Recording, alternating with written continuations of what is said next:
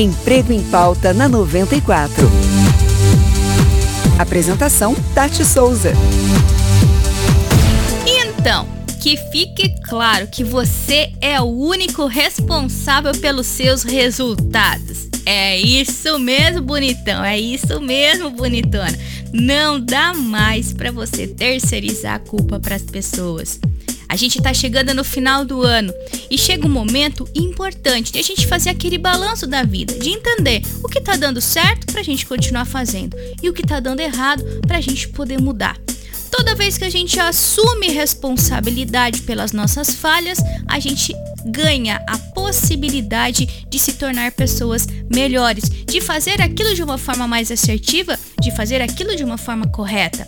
Quando a gente terceiriza a culpa, a responsabilidade para as pessoas à nossa volta, a gente perde a oportunidade de aprender.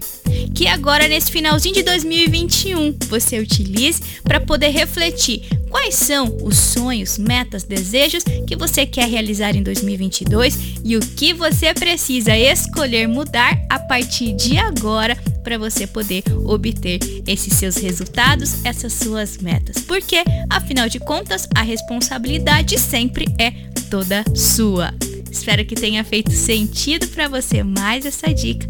Nos vemos no próximo Emprego em Pauta.